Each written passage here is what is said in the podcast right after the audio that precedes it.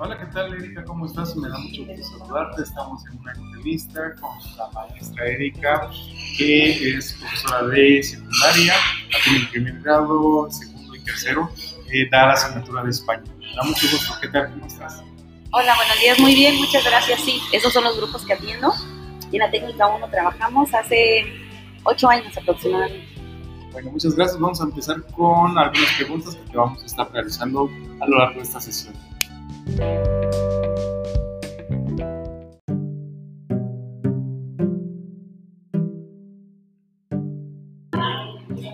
Bueno, Erika, vamos a comenzar con una primera pregunta. Este, me comentas que llevas ocho años ya de, de, este, de servicio. ¿En, qué, este, en esa escuela cuántos años de servicio llevas? Tengo 18 años de servicio.